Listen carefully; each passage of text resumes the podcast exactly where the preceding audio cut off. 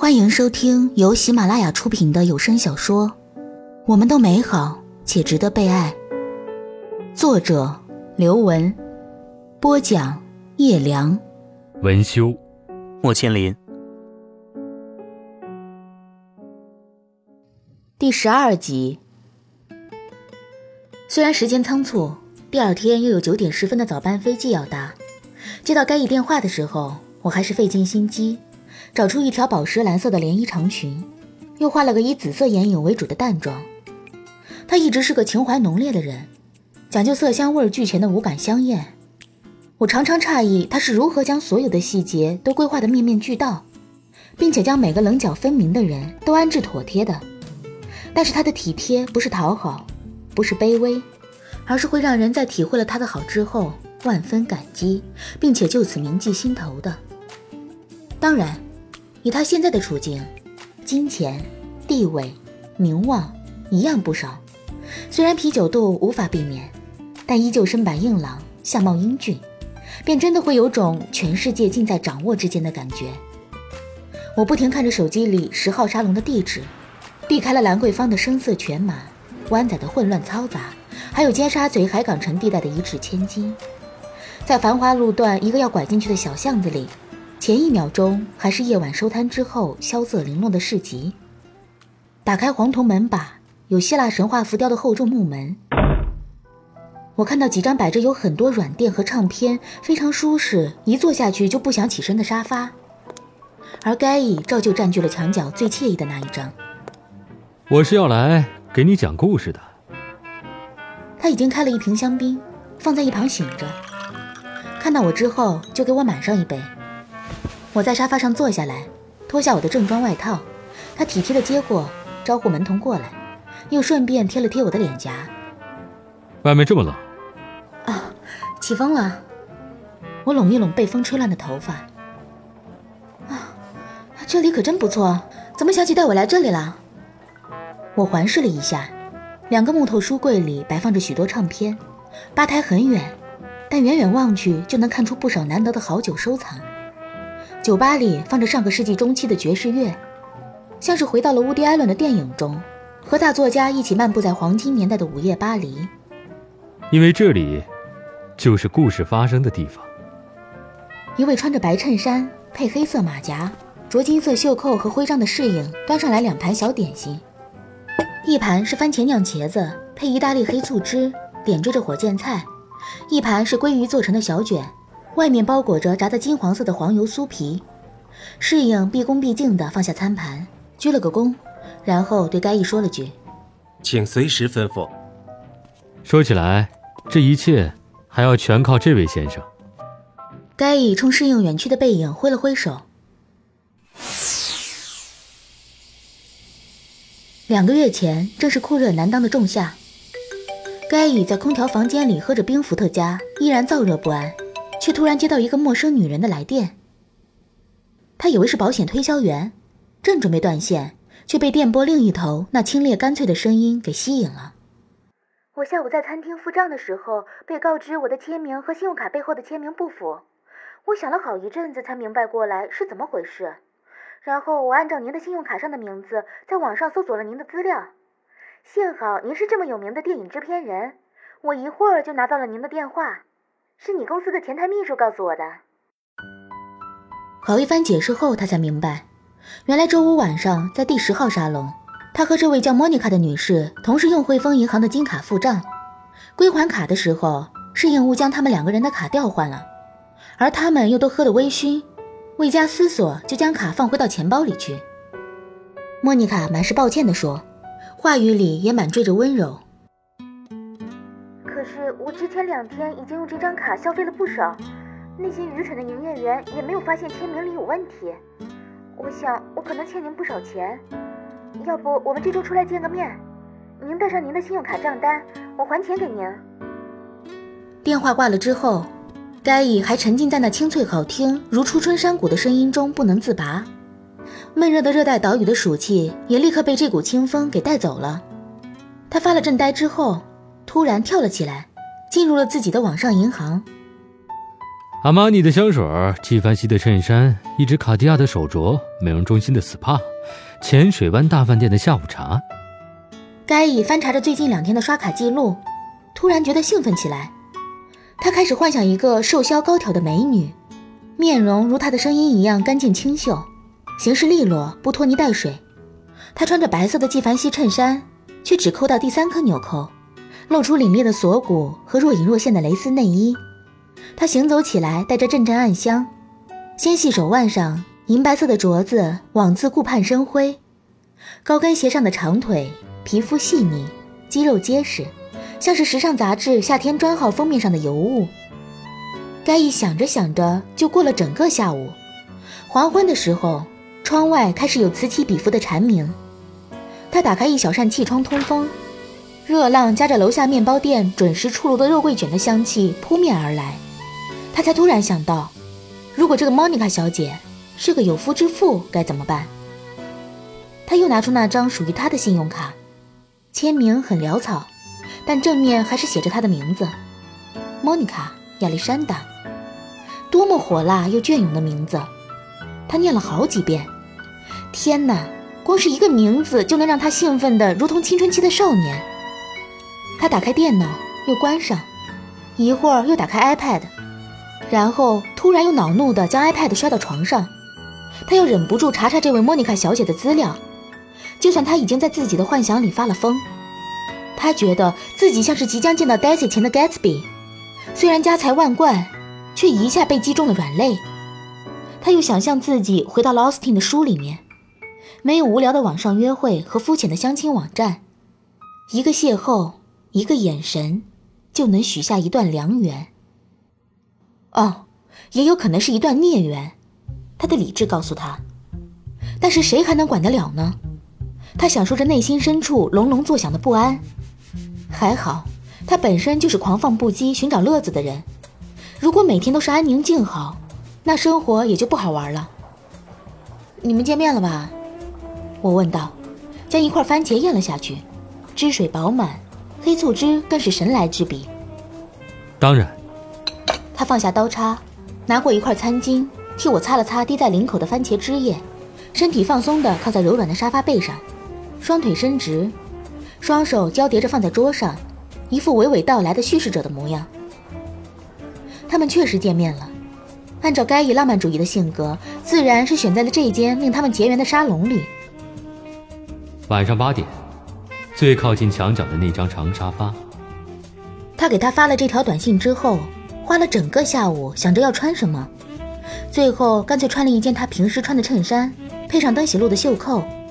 他嫌西装裤太正式，临出门前还是换上牛仔裤，穿着百丽的软皮鞋子。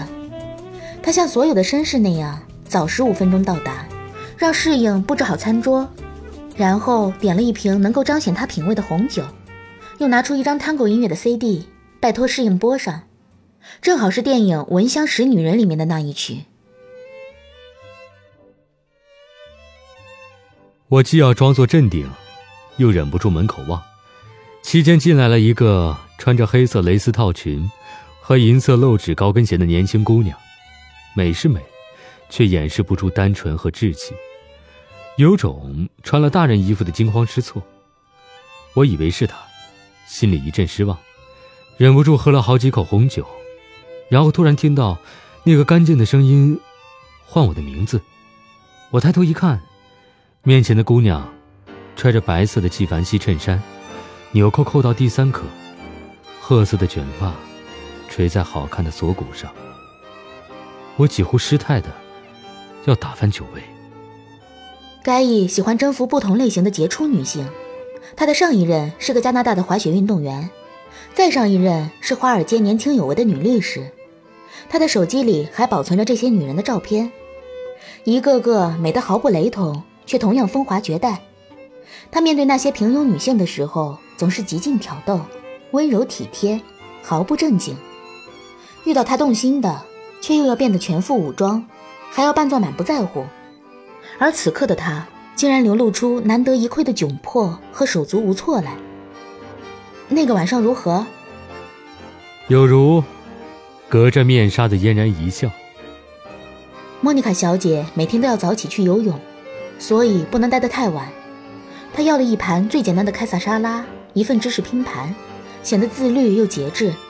他们隔着桌子谈论麦克尤恩的新小说，门罗值不值得得诺贝尔奖，还有艾丽莎新一季高级定制那些美的惊为天人的华服。然后正谈到兴头，莫妮卡小姐露出抱歉的微笑，起身告辞了。直到厚重的木门打开又合上，空气中还弥漫着她淡淡的、如同冬天森林般的香水气息。该已向她展开了疯狂攻势。开始的时候，他尚且保持矜持，写充满排比和隐喻的优美情书，不动声色地给他送去匿名的礼物，包括一瓶他为他特别调制的鸡尾酒。他从他家门口拍到他早晨出门的样子，穿着运动鞋，太阳在背后冉冉升起。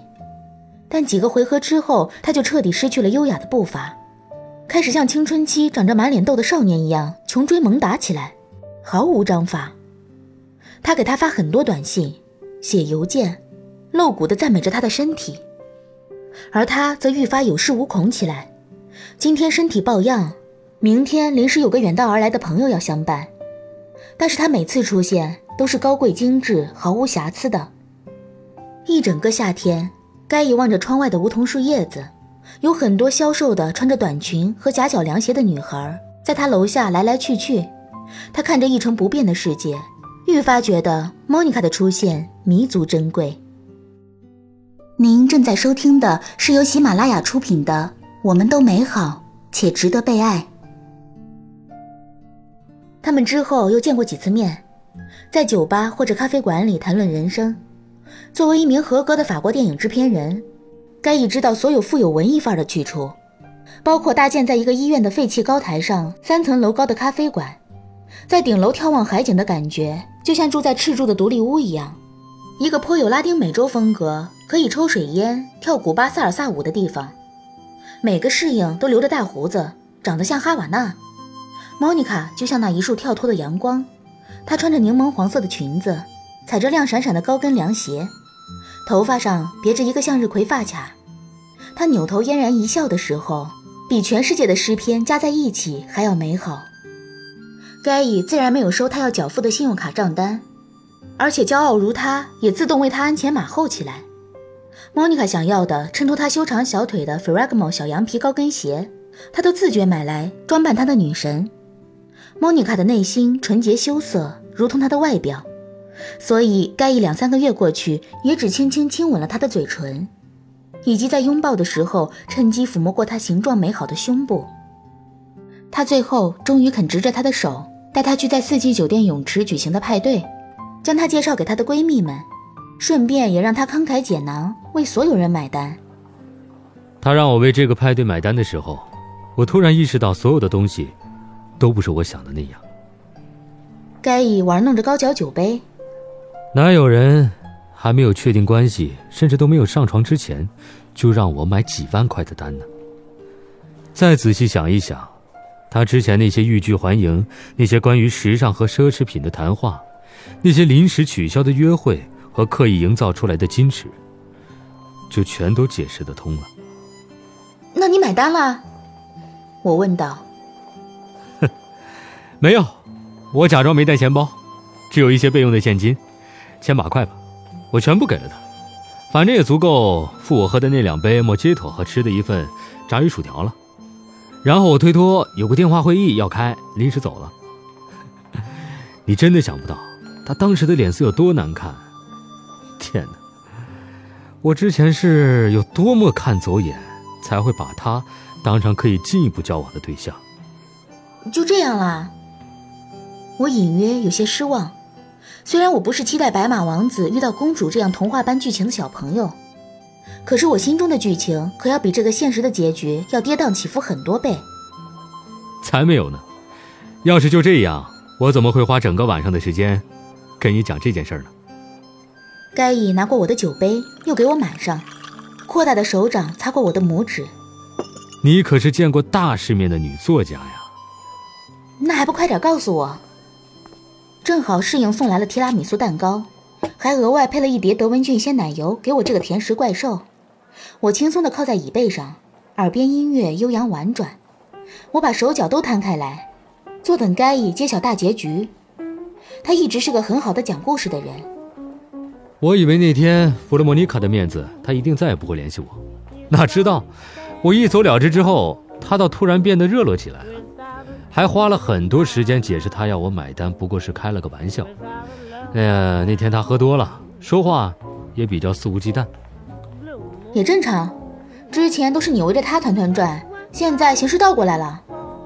谈恋爱总是这样，一方越死心塌地、紧紧相随，另一方就越满不在乎；一方难以捉摸、飘忽不定，另一方就越有征服的欲望。唉，你们两个都是贱人，根本就不是相爱，只不过是在用头脑和定力玩一场游戏。我摇摇头，必须吃一大口蛋糕才能平复我的心情。我突然明白过来，我根本就不爱他，他也不是我想要的那个人。他一定是在社交场合里周旋了许多个有钱男人，所以穿衣谈吐都能扮得很有品位。说实话，他不知道经历了多少个男人，所以对于无论是文学还是音乐还是时尚，都能侃侃而谈。但我后来一想，他对每个话题都浅尝辄止。从不深究，一定是从不知道哪个派对里听来的。我后来找了我几个混迹于酒吧会所的风流朋友，稍微一打听，就知道莫妮卡是什么货色了。该隐抿了口香槟，露出男人惯有的狡猾和轻蔑的笑容。但既然他自己送上门来，也没有不尝一下的道理。何况他那对肌肉线条流畅结实的长腿，做爱的时候。缠在我腰间，天哪，一定性感的不行。那你上完之后觉得如何？我突然明白过来，原来该一叫我出来兜了这么大一个圈子，不过是向我炫耀他上了一个穿纪梵希衬衫、戴卡地亚手镯、丰腰长腿的美女。我早该想到，男人都是如此肤浅的。香槟酒瓶已经快要见底，音乐是那首著名的《蓝月亮》，和酒精一起灌醉人的耳朵。可见沙龙老板一定是伍迪·艾伦的铁杆影迷。我微醺地靠在一个蓝色天鹅绒质地的软垫上，唯一不好的就是远处坐了一桌英国人，因为酒过三巡，所以说话越发大声。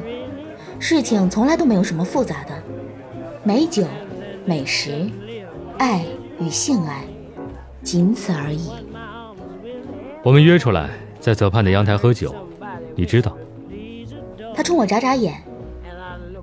我点点头，我去过那里两次，每次都看到一对一对的情侣在阳台接吻，无一例外是年轻美女和中年外国男子的搭配，配上这间殖民地时代留下来的外墙斑驳的旧建筑和模仿欧洲酒吧种植的绿色藤蔓植物，仿佛某种标准配置。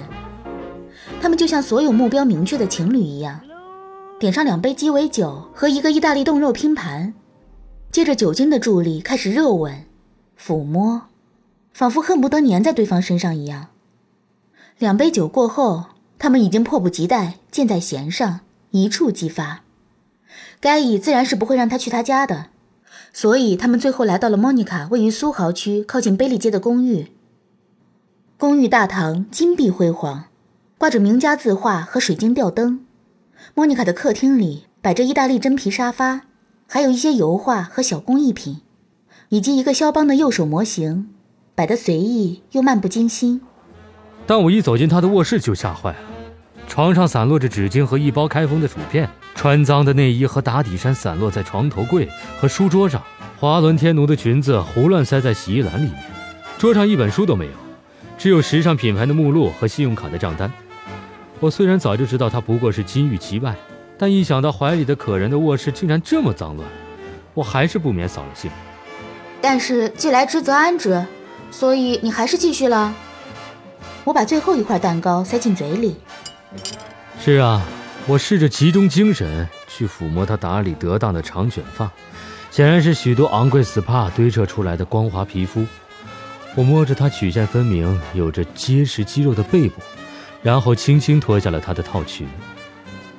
既然你心里想的是潇洒一回，就别讲究什么内涵啊，什么灵魂啊。毕竟不是所有女人都有闲钱和时间去做运动、做保养的。但是你不知道，我脱下她的连衣裙之后，发现她竟然没刮腋毛。该乙激动地挥舞着叉子，叉子上还有被咬了一半的鱼肉卷。我笑得简直要跌到地上去，幸好沙发足够大。你不是法国人吗？有个笑话说的是，法国女人从来不刮腋毛的。我已经握不住酒杯，只好放在桌上。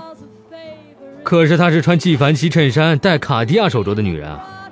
她那天还戴着呃香奈儿的耳环和项链，她经历过那么多个男人，怎么还不懂得要刮腋毛啊？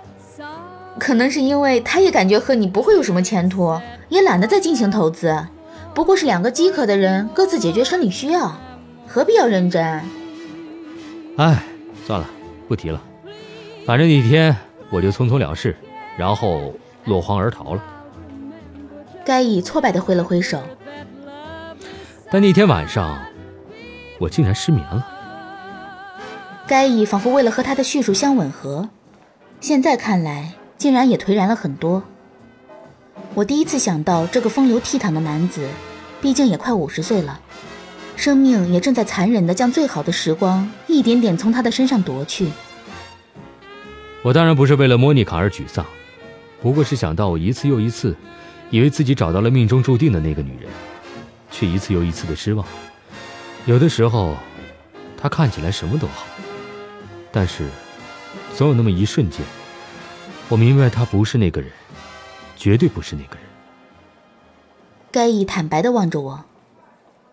你还年轻，跌跌撞撞，爱来爱去，最后都会成为你写作的灵感和餐桌上的谈资。但等你活到我这么大，你就会不时开始恐慌，觉得再也遇不到这么一个人。最终，只能孤单终老了。我年轻的时候，爱的那叫一个轰轰烈烈。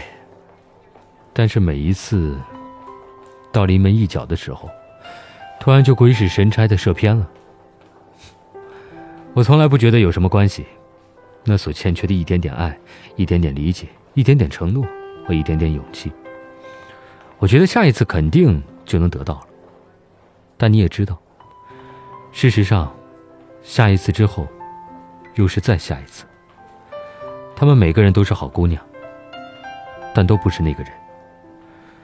我是一个那么感性的人，总是记住所有的细节，那些声音、气味、颜色、阳光照射的角度，所以我根本没办法凑合着活下去，却又非常畏惧冬天，害怕孤独。我要走了。手机上的时钟趋近午夜十二点。我是现代版的灰姑娘，在夜晚谈论文学和音乐、爱情与人生，但钟声一响就要被打回原形，回到繁重枯燥的工作中去。对了，还要为明天的旅行准备行李，文件不知在哪个角落。杭州刚寒潮过境，要把冬天的衣服找出来，而我的大衣却还存在干洗店里。我越想越烦躁，拎起手袋就要走。你知道我一直很喜欢你的吧？该意从沙发上抬起头来，直截了当的望进我的眼中。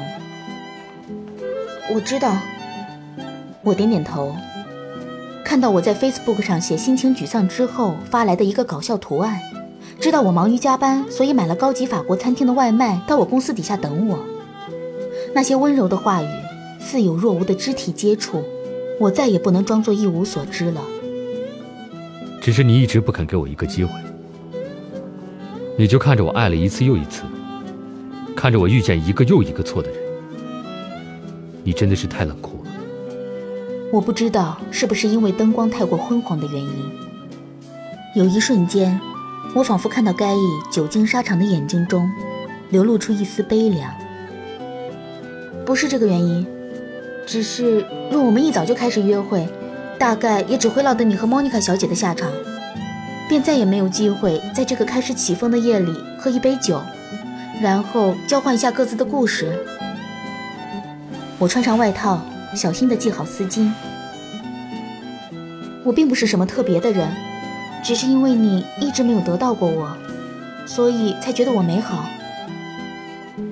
可你不是莫妮卡，你这么聪明，这么敏感，我们是触觉敏锐、情感充沛的同一类人。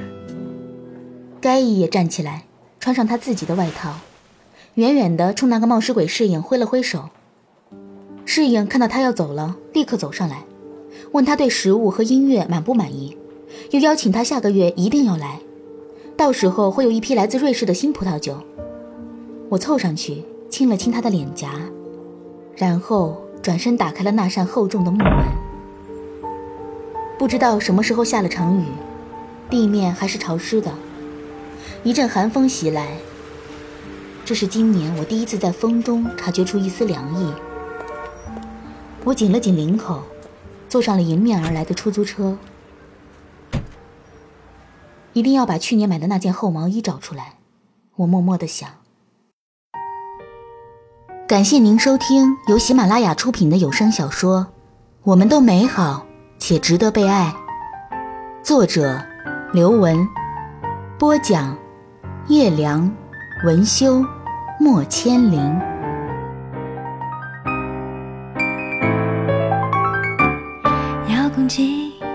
转去，转到谁的心情？他演戏，我哭泣，真假都分不清。点唱机点来点去，又点到我的恋曲，歌词里唱着你我约定。